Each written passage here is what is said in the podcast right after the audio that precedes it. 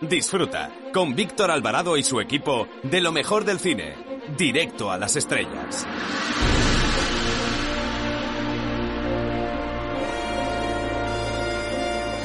Hola, buenas tardes. Soy Manuel Arias desde el Festival de Málaga. Quiero mandar un fuerte saludo y desear mucha suerte a Directo a las Estrellas. Allí estaremos.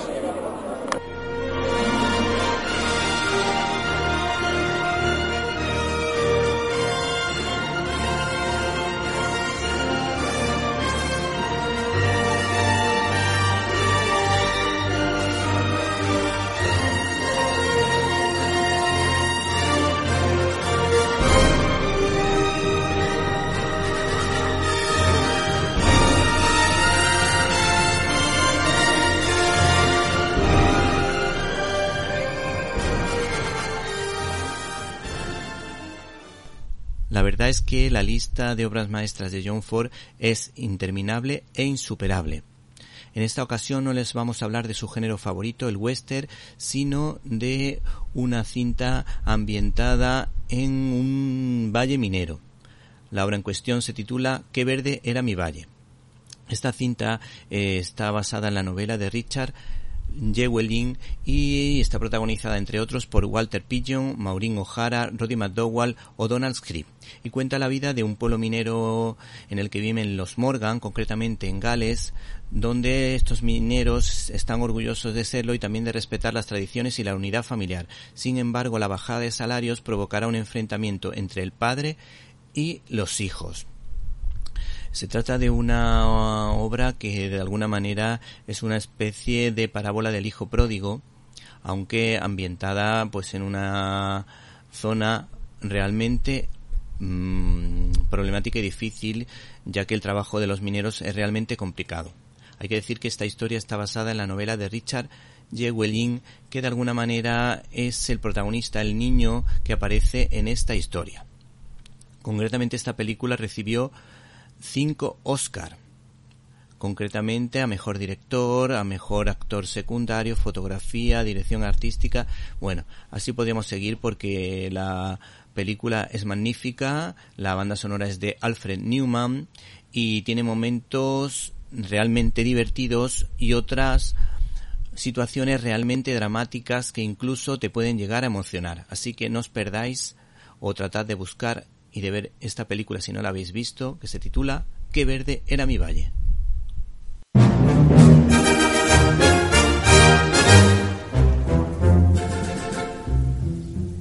Bienvenidos a una nueva edición de Directo a las Estrellas, tu programa de cine. Y en una semana marcada por las encuestas electorales, nosotros dejamos la política a un lado y les hablamos de los estrenos de esta semana, empezando por Jungle Cruise, una cinta protagonizada por Dwayne La Roca Johnson, una cinta familiar.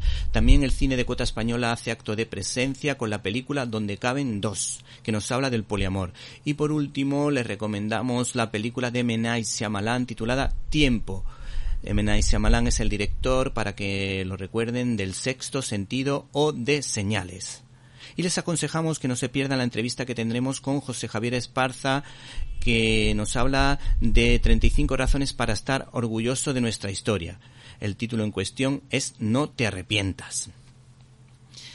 Y para comentarios, dudas y sugerencias puedes escribirnos a la dirección que ya sabes, info.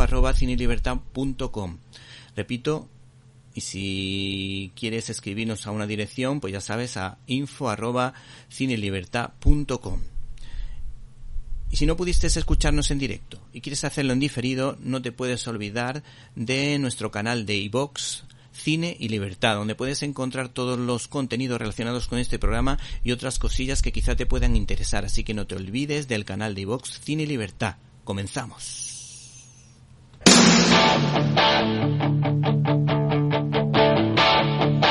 Got my first real six string, bought it at the five and dime. Played it till my fingers bled. Was the summer of 69. La cartelera.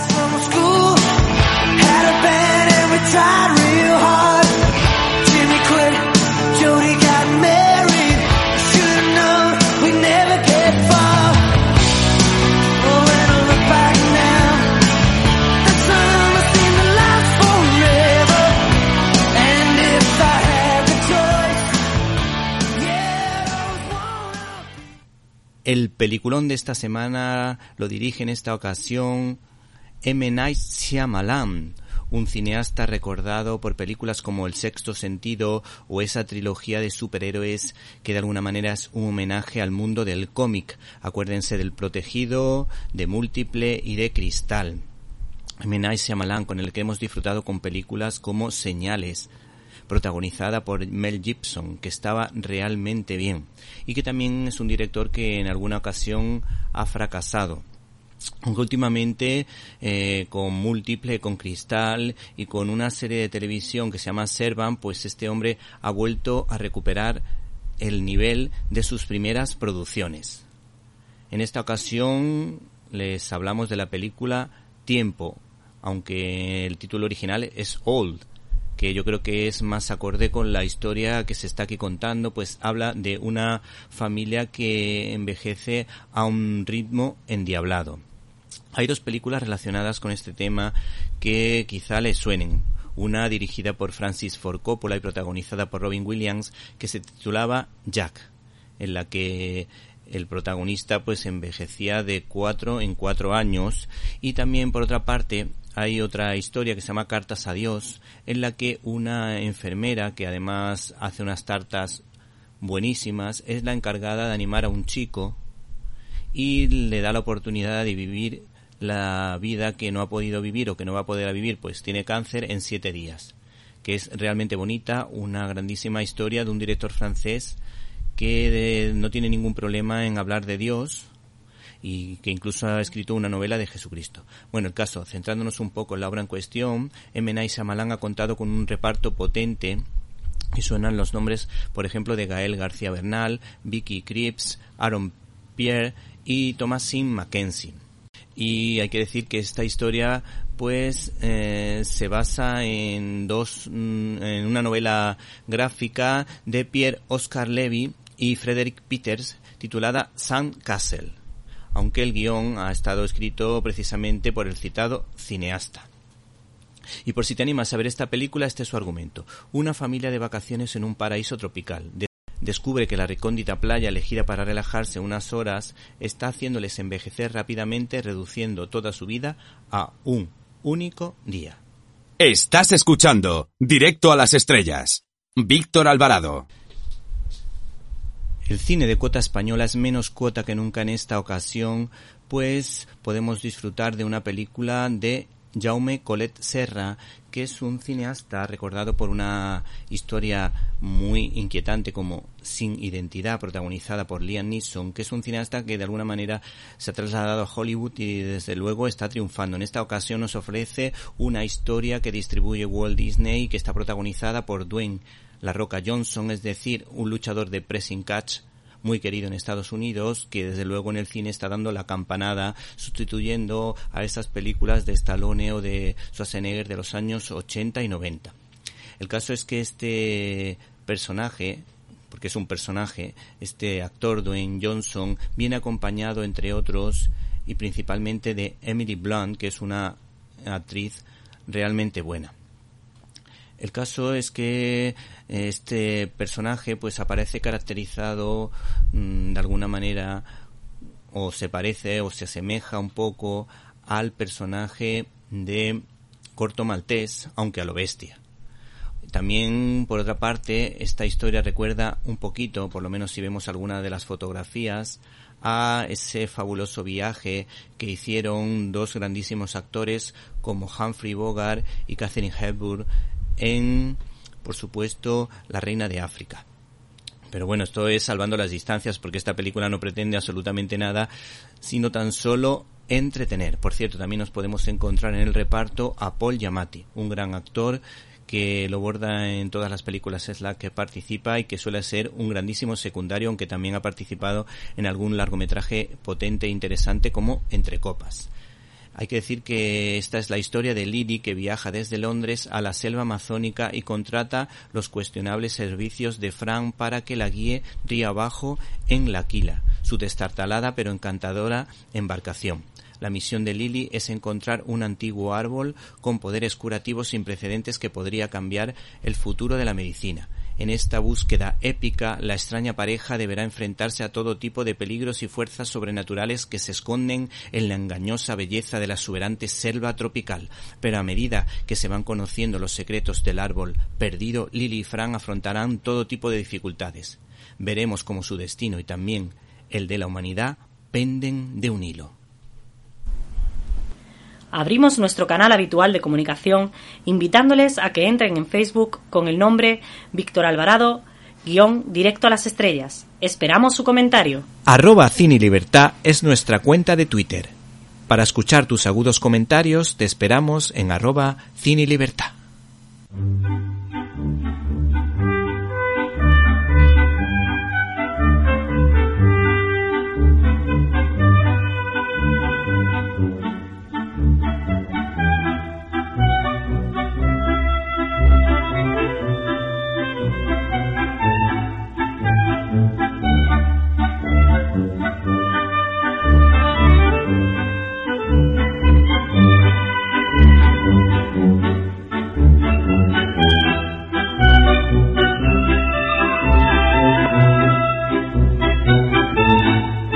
Estás escuchando Directo a las Estrellas.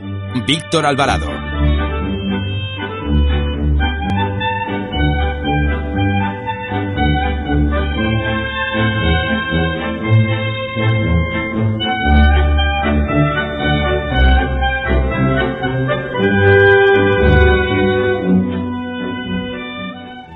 Finalmente, te ofrecemos un 2 por 1 en este último bloque también de cine de cuota española. Bueno, en este caso seguro de cine de cuota española, como es el caso de Donde caben dos, que es una cinta dirigida por Paco Caballero que de alguna manera hace propaganda del poliamor y en el que participan un montón de actores conocidos como Ernesto Alterio, Raúl Arevalo, Anna Castillo, Álvaro Cervantes, Verónica Chegui o Miki Esparvé.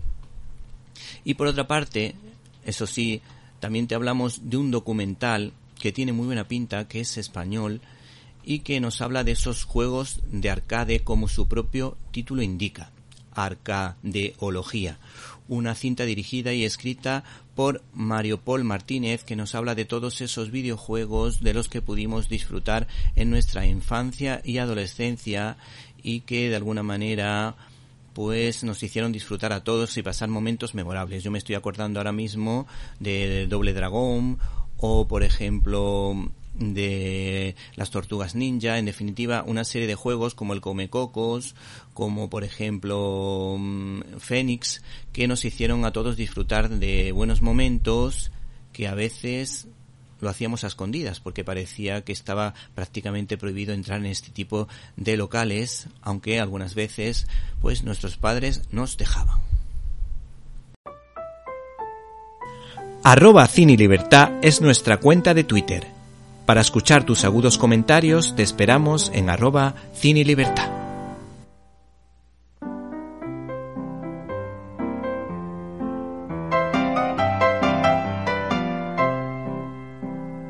Críticas en un minuto. Estás escuchando Directo a las Estrellas. Víctor Alvarado.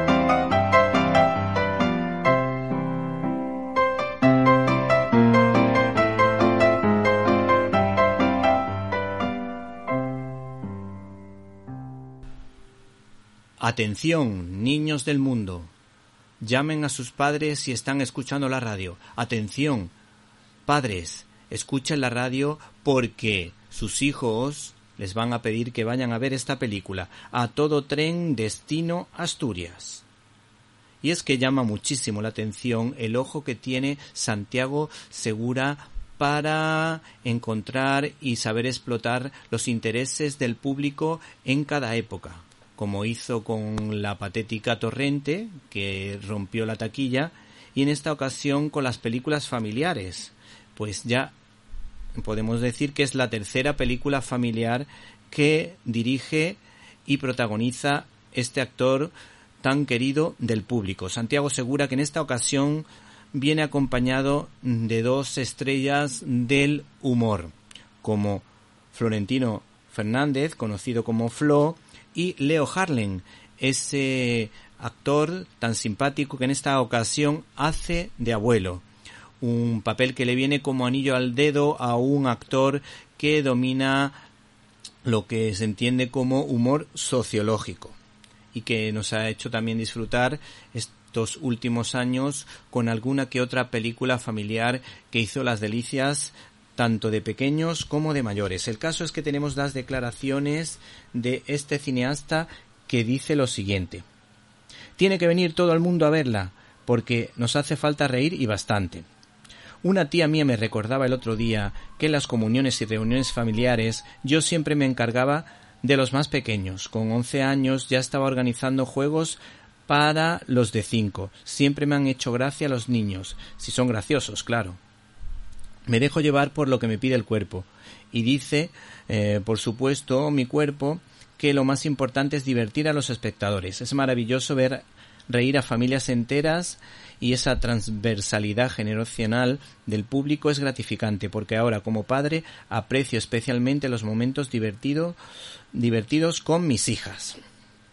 ¿Y qué es lo que dice su hija? Bueno, en primer lugar habría que decir que que participe la hija de Santiago Segura en esta película confirma nuestra teoría de que el enchufismo en el cine funciona. Su hija Sirena, que así se llama, hace en esta ocasión de Diana y dice que su padre es muy buen actor porque ya está acostumbrado y recomienda ir a ver esta película porque sale ella precisamente.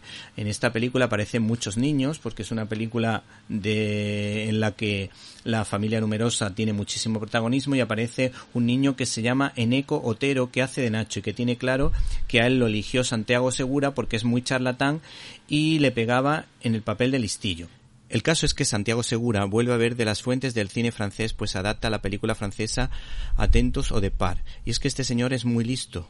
Es listo como nadie, inteligente como él solo, y se ha dado cuenta de que hay un nicho poco explotado, pues la familia está totalmente huérfana. Además, los franceses en muchas ocasiones han dejado la ideología a un lado para entretener y divertir al público, como es el caso de esta producción y como decíamos la familia está totalmente huérfana salvo excepciones y cuando se estrena una película familiar se le da el palo como se ha hecho últimamente con Bosco Film, una película para todos los públicos que se titula ¿Dónde está el truco? bonita, entrañable, pero a la que se le dio una calificación de más 14, con lo que se ha pegado el batacazo por culpa de un ministerio ideologizado que no sabe cuál es el criterio adecuado para este tipo de películas y sobre todo que se deja llevar mm, por la corriente, como por ejemplo la de Hollywood, que dice más o menos que todo tiene que funcionar con la corrección política. Santiago Segura en este caso nos ofrece una producción divertida, no solo para los hijos, sino que las segundas intenciones que tienen algunos de los comentarios de los personajes, pues sirven para ganarse a los padres. Una producción que se asemeja a Solo en casa con un histriónico flow, personaje muy adecuado en esta ocasión para la historia, donde eh, Santiago Segura reparte para todo el mundo e incluso se burla con simpatía de los excesos de la ideología de género y propone el término hije para referirse a hijos e hijas pero con un tono de sarcasmo e ironía bastante logrado. Santiago Segura hace de padre inseguro, valga la contradicción, y el gran Leo Harlem es el otro as del cine familiar que hace de abuelo ligón y gamberro. No obstante, las mejores escenas se las lleva el borrachín de la discoteca, ofreciéndonos un extra final memorable. Es una gran historia que habla del amor de la familia y de la necesidad de corregir errores, perdonar y ser honrados en la vida. Por tanto, tampoco nos podemos perder los extras de Santiago Segura haciendo de las suyas. Qué vergüenza lo del tabaco. Que tengamos que bajarnos para que te eches el cigarrito. Pero si es un segundo. que el tren con destino a Asturias acaba de efectuar su salida. ¿El que se ha ido nuestro tren? Claro, el de Asturias. ¿Están ahí los niños? ¿Dónde los hemos dejado? ¡Policía! ¡Policía! ¡Policía! ¡La ambulancia! ¡Si no te haga falta! Chicos, tengo dos noticias. La mala es que los mayores han perdido el tren. ¿Y la buena? Que los mayores han perdido el tren. 12 hamburguesas, 15 palomitas, 4 de espagueti y 14 refrescos con cafeína.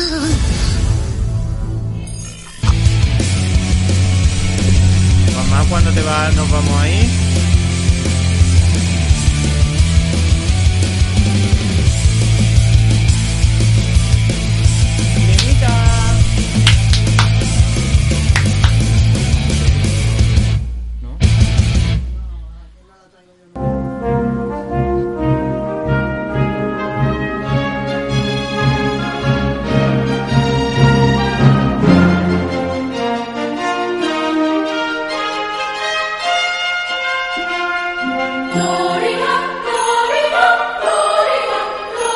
Storyboard.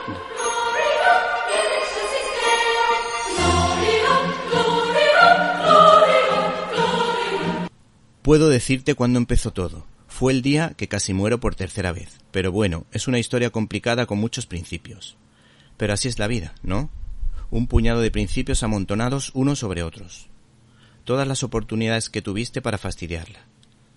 Este es el poderoso arranque de Pulp, editado por Evolution Comic de Panini. Y es que el guionista Ed Brubaker y, el dibujante Sam Phillips estos dos viejos cowboys lo convierten todo en oro, nunca mejor dicho, y tras la exitosa Fade Out sobre la caza de brujas, y por lo tanto vuelven a dar en la diana con la obra en cuestión, cuyo título hace referencia a esas novelas por entregas que se podían comprar en los kioscos de prensa a principios del siglo XX. Este cómic, de altísimo nivel, cuenta o sigue las andanzas de un cowboy creado por un escritor de este tipo de novelas y hay que decir que este señor en la vida real, de alguna manera, entrecruza a su personaje que responde al nombre de Red River Kid, es decir, su alter ego. La diferencia radica en que mientras este vaquero se enfrenta a los villanos de turno, nuestro protagonista en la vida real, Max Winter, un escritor de novelas pulp ningoneado por su editor, eh, que no sabe apreciar el diamante en bruto que es este señor. Este escritor es viudo y encuentra en la señora de la limpieza su bastón, su paño de lágrimas, su fuente de inspiración, pues le comprende y le anima a seguir adelante. Rosa, esta mujer de origen latino, hispanoamericano, es una mujer que siempre está pendiente de él y además este señor solo se atreve a chapurrear el español con ella. Se trata de un héroe anónimo que se enfrenta en los años 30 a los simpatizantes del nazismo en los Estados Unidos, algo bastante habitual también en Europa porque tan solo Dinamarca se mostró claramente contraria a los postulados de Hitler. También hay que entenderlo en una época en la que había mm, dos superpotencias por ejemplo Alemania que estaba resurgiendo y por otra parte eh, la Rusia comunista. Eh, también hay que decir que es un hombre con muchos principios, que como hemos dicho se enfrentaba al nazismo y cuando la situación le desborda, incluso es capaz de hacer una oración condicionada, que dice lo siguiente, no creo en Dios, pero en estos momentos le recé, por favor, Dios, no dejes que tenga otro infarto aquí, en este puñetero cine. Déjame vivir lo suficiente para encontrar el modo de salir de esta trampa. O reflexiona también recordando o recurriendo, mejor dicho, nada más y nada menos que a Cervantes, pues Mac Winter es un hombre de altos ideales. Era como ver a Don Quijote matar de verdad a un molino de viento. Hola, me llamo Íñigo Montoya. Tú mataste a mi padre. Prepárate a morir. Estás escuchando el directo a las estrellas con Víctor Alvarado.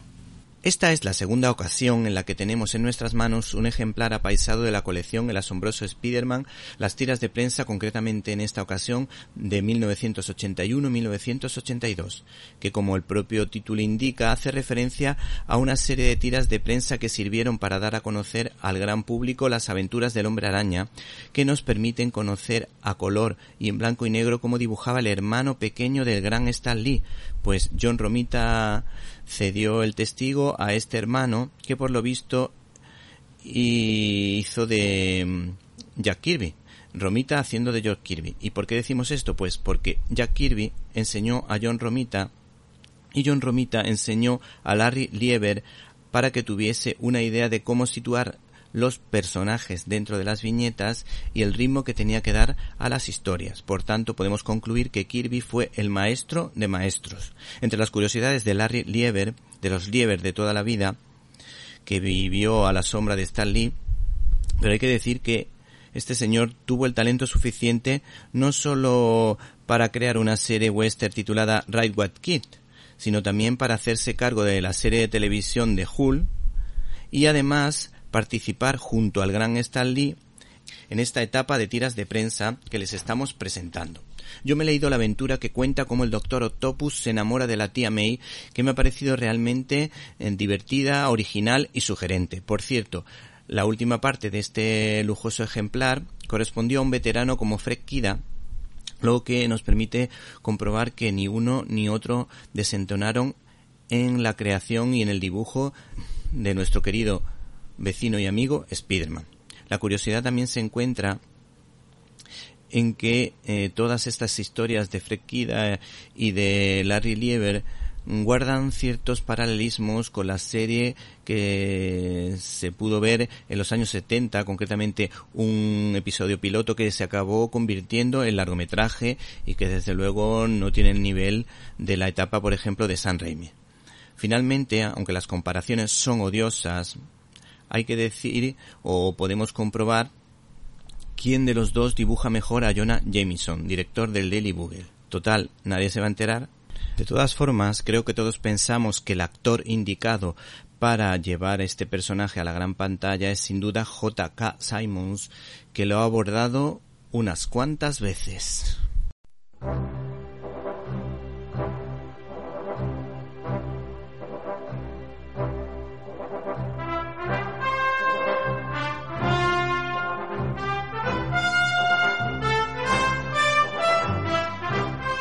Classic Manía.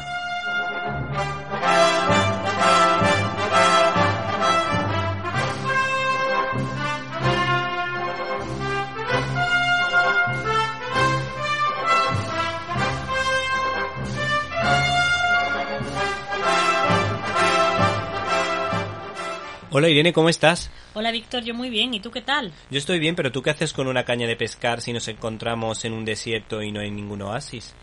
Pues creo que estás un poco confundido de ubicación, ¿eh? Estamos en el mar y además hoy vamos a hablar de la película Capitanes Intrépidos.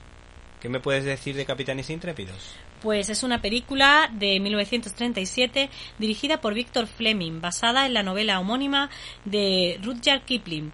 La película está producida por Louis eh, Layton y para mí es una película repleta de valores que les, les vendría muy bien a los niños de ahora para aprender a valorar la amistad, el esfuerzo y a las personas que hacen de padres cuando estos eluden responsabilidades. Además, es una película que coincide con los valores que nosotros defendemos en nuestro programa. ¿Qué es lo que cuenta? Pues Harvey Chain es un niño rico de 10 años que se aprovecha de su condición en el colegio en el que estudia. Suspendido por tratar de sobornar con dinero a un profesor para que le pusiera un examen más fácil, viaja hacia Londres junto a su padre, más preocupado de sus negocios que de su hijo. En el barco en el que viajan, Harvey cae accidentalmente al mar y es recogido por el pescador portugués Manuel Fidelo, eh, que lo lleva a la goleta We're Here, capitaneada por el viejo lobo de mar Disco Trop. Allí debe pasar los tres siguientes meses hasta que el pesquero regrese a puerto. Herbie, gracias a Manuel, en quien llega a ver al padre preocupado que no veía en el suyo, se transforma de un niño quejica y malcriado en un joven responsable. Pero antes de llegar a puerto, Manuel muere en un accidente marítimo. Harvey vuelve con su padre, que se esforzará en ocupar el lugar de Manuel en el corazón de su hijo. ¿Quiénes componen este reparto de lujo? Pues este reparto está compuesto por Freddie Bartholomew, Spencer Tracy, Lionel Barrymore, Melvin Douglas, Mickey Rooney y John Carradine. ¿Y qué me dices de uno de los grandes actores de la meca del cine como es Spencer Tracy? Pues que ganó un Oscar interpretando a Manuel en esta cinta. Yo, por ejemplo, te puedo destacar algo de Freddie Bartholomew, que hay que decir que es una de las mejores películas de su filmografía. Además, participó en películas que tienen bastante interés y valores muy interesantes, como por ejemplo David Copperfield y El pequeño Lord. Fue considerado el típico niño pijo inglés, porque a pesar de haber trabajado en Estados Unidos, era un niño que provenía, pues precisamente del Reino Unido. Y además compitió muchísimo en calidad y en capacidad artística con la maravillosa Shirley Temple que además compitieron incluso por los sueldos ya que eran los niños más valorados del cine norteamericano. Y eh, Irene, ¿qué crítica nos destacarías de las que, las que has buscado ahí por diferentes medios? Pues un niño rico y malcriado cae al mar desde el, lujoso desde el lujoso crucero donde viajaba, siendo recogido por un barco pesquero, donde tendrá que trabajar como todos. En compañía de la tripulación, especial de un marinero portugués que lo acoge como un padre, el chico descubrirá el valor del trabajo duro y la amistad verdadera, basada en la novela de Kipling, la mezcla de aventuras marineras y el tierno drama consiguió una maravillosa y conmovedora película que se instaló en el corazón de varias generaciones. En el recuerdo, un Spencer Tracy insuperable, ¿Qué más? Y nada más, ¿no? Oye, una cosilla que te iba a decir. Eh, por último, ¿qué te parece si terminamos cantando una canción de la película? Bueno. ¿Cómo vamos a intentarlo? Una, dos y tres. Ay, mi pescadito, deja de llorar. Ay, mi pescadito, no llores jamás. Bueno, pues después de esto, mejor que nos callemos, así que me despido de ti hasta la semana que viene. Hasta la semana que viene.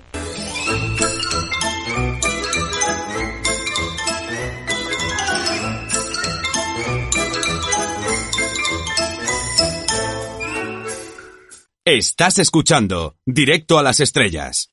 Víctor Alvarado.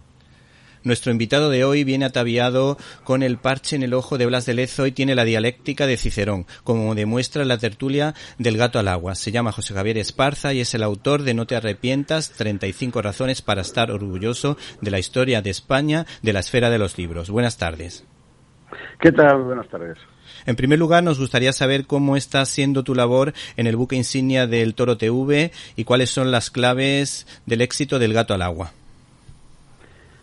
En general, los, programas de comentarios sobre la actualidad dependen de la actualidad, es decir, de que estén pasando cosas. Y desde hace, en fin, más de un año y medio, casi dos años, no han parado de pasar cosas en España en transformación de gobierno, elecciones, pandemias, filomenas. O sea, realmente ha sido, bueno, eh, la clave ha estado en que nosotros tratamos de contar las cosas sin ataduras, ¿no? Y eso ha hecho que mucha gente, sobre cuestiones muy concretas como la pandemia, por ejemplo, vengan a nosotros, al toro, eh, a todos los programas del toro y al gato al agua de forma particular, buscando lo que otros no les cuentan. Sabemos mm, de tu trabajo como novelista, pues no hemos leído muchas de tus novelas y tu trabajo pues ha interesado a diferentes eh, a diferentes productoras de televisión y por ahí había un proyecto pendiente. No sé si nos puede decir alguna cosa de cómo va y algún detalle que se pueda contar. No, había varios proyectos de llevar de llevar a la pantalla alguna obra mía, concretamente dos obras mías. La pandemia los paralizó como prácticamente todo en todo el mundo, ¿no? Y ahora pues estamos como tanta gente en España en otros eh, géneros, ¿eh? O sea, la persona que está esperando para reabrir un bar o una sastrería, pues estamos esperando que vuelva todo a sentarse un poco y que las estructuras económicas se adapten a la, situación que hemos dejado de vivir para, para retomarlo, ¿no? Pero bueno, eh, una vez que escribes un libro y, pasa una cosa de estas, eh, en realidad el premio está ya conseguido con el hecho de que alguien se haya fijado. Si encima sale bien, y si no, pues, pues nada, todo será. Por cierto, no sé si sabes que existe un podcast en iVox titulado La Gesta Española, que tiene unos niveles de audiencia espectaculares y nuestra pregunta es mm, si la historia sigue interesando y también nos ha llamado precisamente la atención que esa, ese podcast de la Gesta Española puede hacer referencia a tus colaboraciones en la radio relacionadas con las hazañas de España. Ese podcast efectivamente lo subió alguien que yo no sé quién es, con material de la cadena COPE, que puesto que es de la cadena COPE, que eso no hacíamos aquí el programa, eh, pues a mí yo ni pincho ni corto ahí, es en su caso la cadena la que tiene que decir eh, eh, que esto es mío, puesto que no lo ha dicho, bien está. Es decir, que a mí, me parece fantástico que al fin y al cabo cuando uno va en la radio suelta su mensaje a las ondas y estas lo propagan, ¿no? Así que por mí, fenomenal que siga, que siga ahí, porque además eran historias interesantes. En líneas generales, no es que la historia siga interesando o interese un poco más. Bueno, no, no, es una auténtica revolución. Si lo comparamos con cómo era la situación hace 20 años, cuando en España estaba en la práctica prohibido hablar de la historia de España, porque en sí se te descalificaba por todas partes. Lo que estamos viviendo en los últimos años es una auténtica revolución porque las librerías están llenas de volúmenes sobre eh, cualquiera de los aspectos de este, de, este asunto. Yo sé, en fin, eh, creo que no me atribuyo ningún mérito inmerecido, que aquello empezó en buena medida con aquel programa que hicimos Cristina López Lichting y yo en, en, la COPI, que a partir de ahí empezó a convertirse en otras cosas, ¿no? Y la verdad es que en ese sentido me, me, me, siento muy orgulloso de haber sido pionero de una, de una tarea prohibida, como era en aquel momento la de rescatar la historia de España desde un punto de vista positivo. Hoy ya se ha hecho una cosa prácticamente generalizada. Eh, las librerías, te digo, están llenas, todos lo sabemos, de libros sobre esta cuestión. No me atribuyen absoluto ningún mérito. Los méritos son de los autores que, que los han escrito y me parece que es una cosa Vamos a ver, es agridulce. Es decir, esto seguramente, este semejante éxito no habría tenido lugar si el sistema de enseñanza hubiera eh, cumplido su función. Pero como en España el sistema de enseñanza no enseña la historia de España, la mayor parte de la gente va a buscarla precisamente en estos libros. Felizmente, felizmente existen y son cada vez más y no paran de salir y sobre aspectos, en fin, absolutamente eh, cada vez más, más, más, más, más dispares. Yo creo que ahora mismo cualquier ciudadano español tiene suficiente material en las librerías como para poder construirse una historia integral de España eh, sin necesidad de pasar por, un, por una aula escolar. Eh, en cierto modo es lamentable, pero al mismo tiempo creo que es una cosa muy, muy, muy positiva. Bueno, no, tú sabes que tengo yo un blog en la COPE y de hecho el cine precisamente es lo que más interesa en mi blog, pero lo segundo más importante y que tiene a veces unos picos muy potentes tanto en mi canal de voz como en el blog de la COPE son precisamente cada vez que hablo de un cómic de hazaña histórica, cada vez que hago una entrevista de historia, pues la verdad que casi siempre genera muchísimo interés y muchos comentarios en, en Twitter y, y muchas visitas, que también se agradece. Pero es enteramente natural. Na, sí. na, nadie puede vivir odiándose. Y eso que vale para las personas, vale también para los pueblos. En España hace mucho tiempo que el poder intenta, ha intentado que vivamos odiándonos como si fuéramos una cosa lamentable. Es imposible, es para volverse loco. La gente reacciona y reacciona buscando su verdadera historia de forma templada, en fin, sin crear eh, leyendas necesariamente rosas donde antes había leyendas negras, pero sencillamente tratando de saber la verdad de quiénes somos. ¿no? Insisto en que me parece que es una auténtica revolución y muy positiva. Centrándonos en el libro en cuestión, mi padre era un grandísimo aficionado a la historia en, en, de mucha época, pero una de las que más le gustaba precisamente era la de Roma, porque como buen emeritense, pues ha podido disfrutar toda su vida, incluso jugar en, con los primeros descubrimientos que se hicieron del teatro romano y de y de, del circo, por ejemplo, y para hablar de, de esta época, pues menciona la película de Ridley Scott, Gladiator, protagonizada por Russell Crowe, también hay un libro de Jesús Sánchez Adalí en el que precisamente se habla de también de, de un emeritense, que guarda ciertos paralelismos desde luego con, con la película esta de Russell Crowe, pero precisamente en el libro una de las cosas que más ha, me ha llamado la atención es el tema de los pactos de Roma y me gustaría que nos dijera o diese unas cuantas pinceladas del, del legado de Roma aquí en España. Bueno, eh, España es esencialmente Roma, no puede entenderse de otra manera. Es decir, no hay nada que, a lo que pueda llamarse España en términos de unidad antes de que llegue a Roma y a partir de los romanos empezamos a ser, incluso en el nombre, una sola cosa.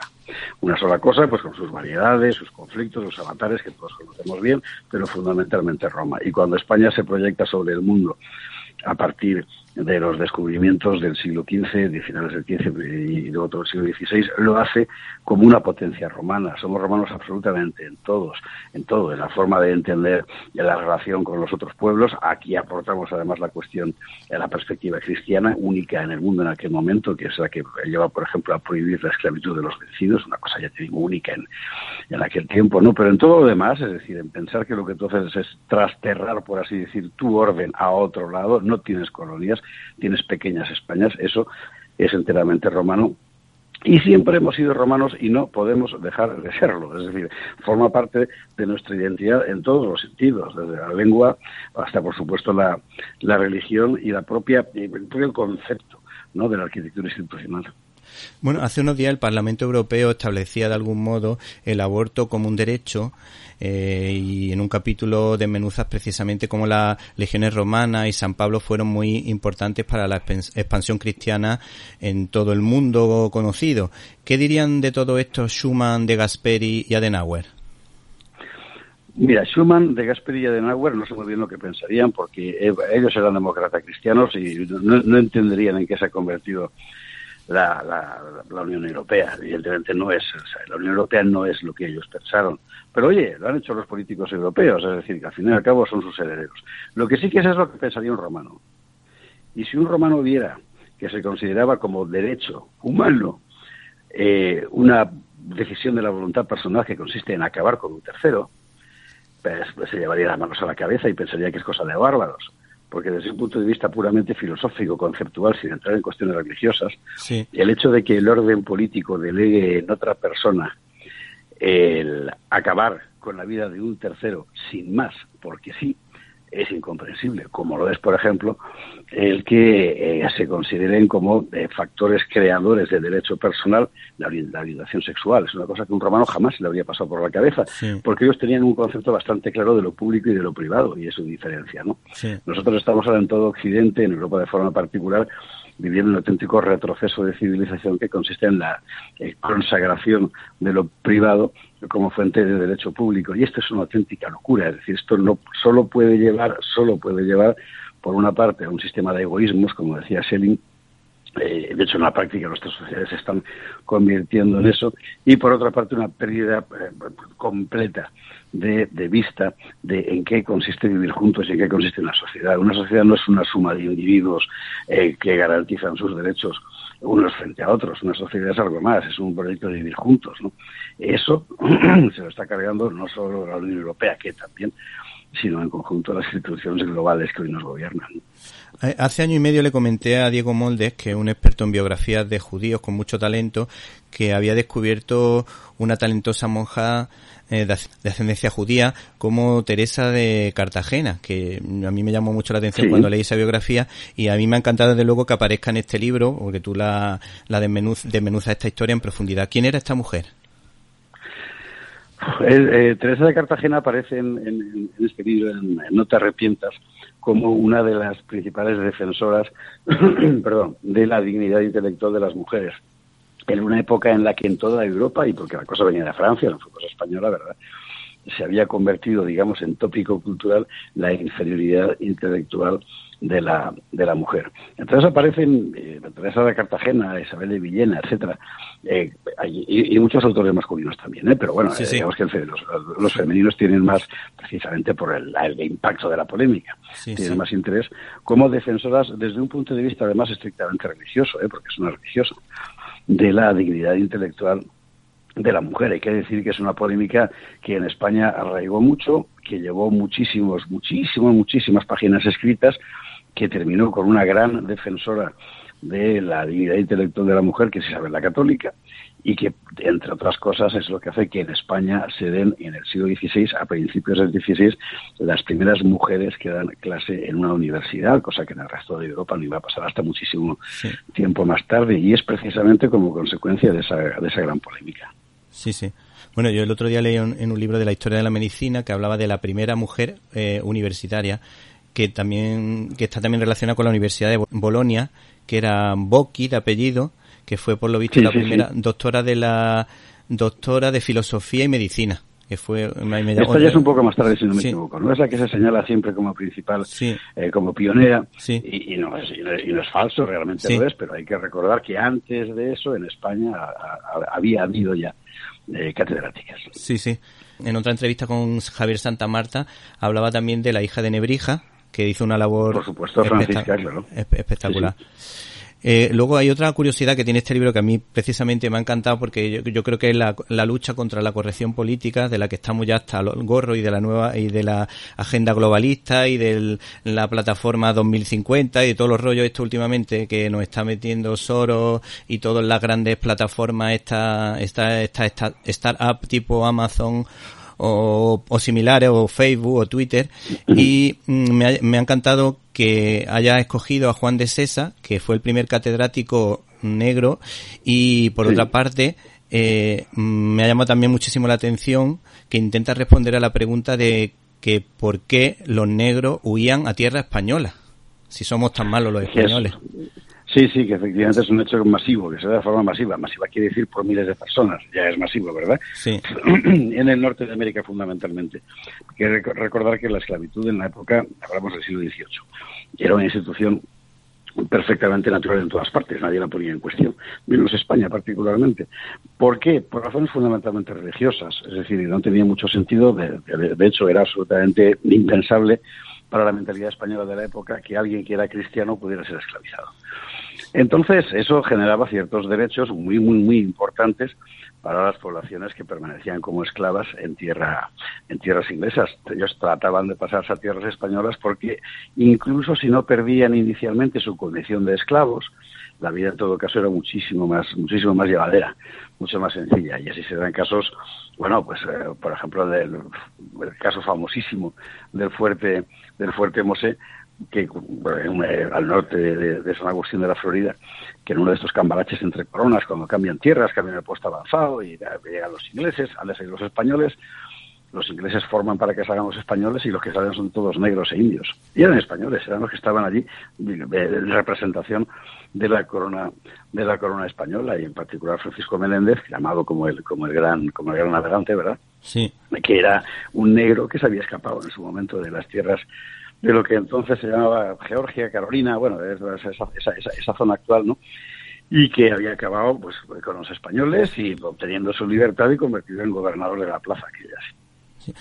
Bueno, eh, eh, hay un dato muy curioso que es el tema del mestizaje.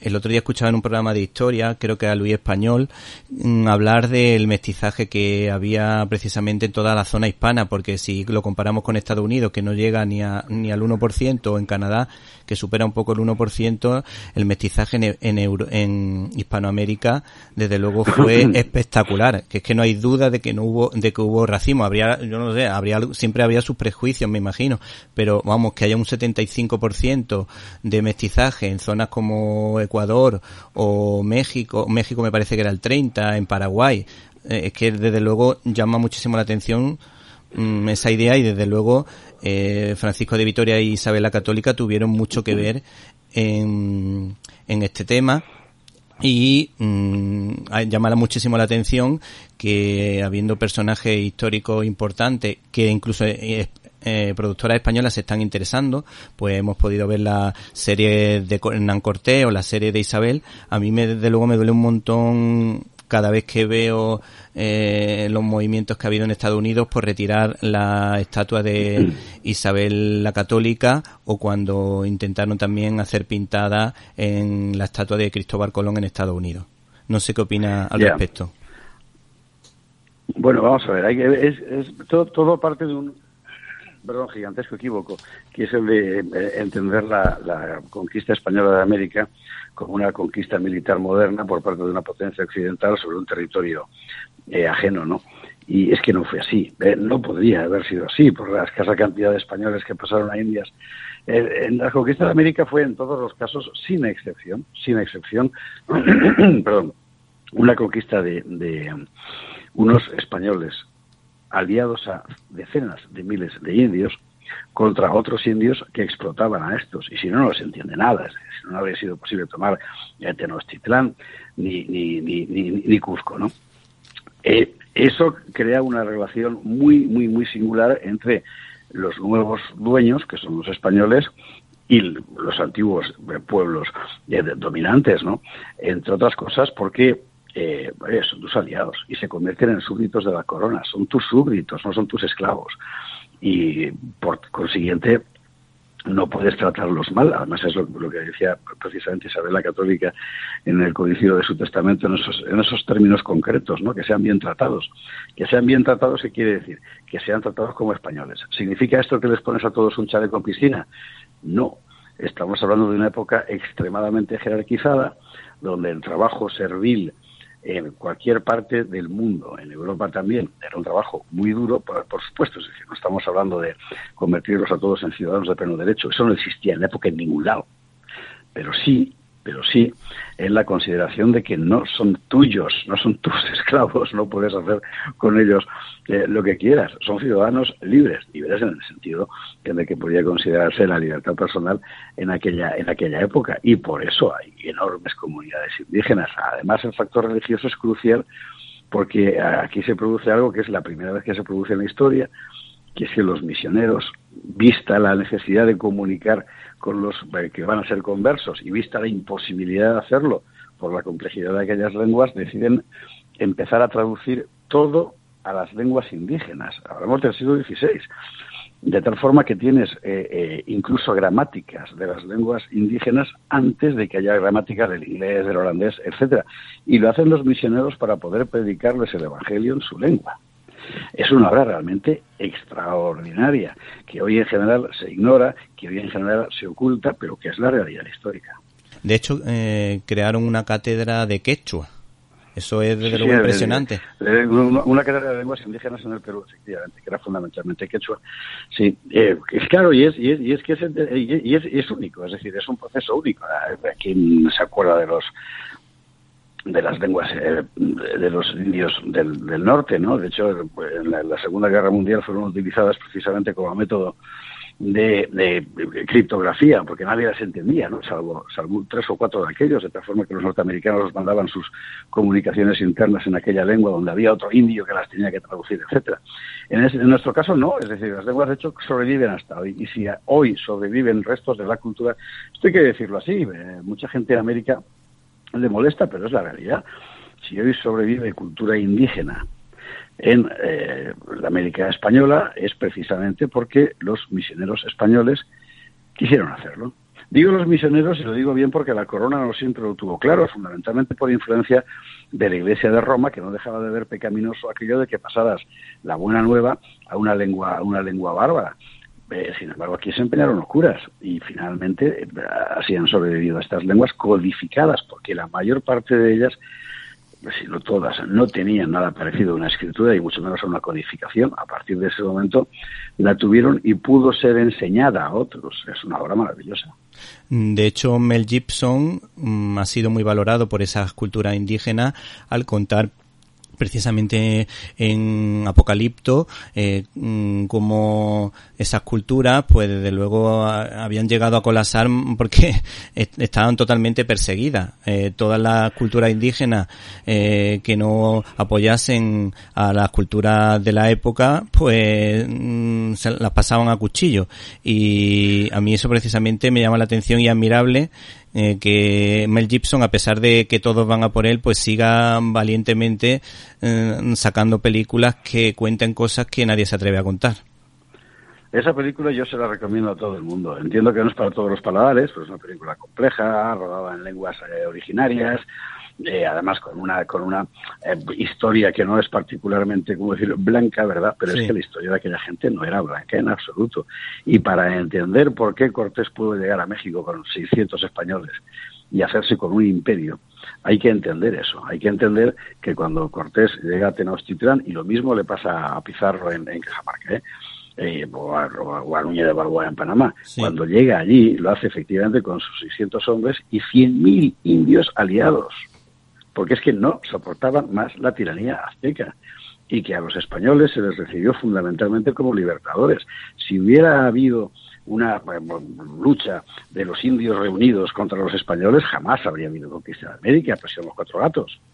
No, no, es que la conquista de América es posible porque es una conquista que la hacen al mismo tiempo los dos, los españoles que llegan y los indios que les auxilian, si no jamás habría habido conquista de América. Bueno, desde luego con divulgadores como con el caso de Javier Esparza, pues eh, mm, son, son desde luego los que sirven para cambiar un poco la leyenda negra que hemos sufrido durante años y que en parte tuvo culpa, eh, me enteré de también el otro día, de que en, Francia se crearon, se crearon una especie de conferencia, una en, en las que se hablaba precisamente de la cultura eh, americana pero solo se hablaba de, solo se permitía hablar de lo bien que funcionaban las culturas precolombinas y no se daba, no se, se negaba totalmente todo el legado que dejó el Imperio español, tanto en lengua, en cultura, en, en universidades y poco a poco se ha ido cambiando eso, pero por lo visto los primeros nueve o diez congresos que se hicieron, claro, se estaban hechos en Francia, pues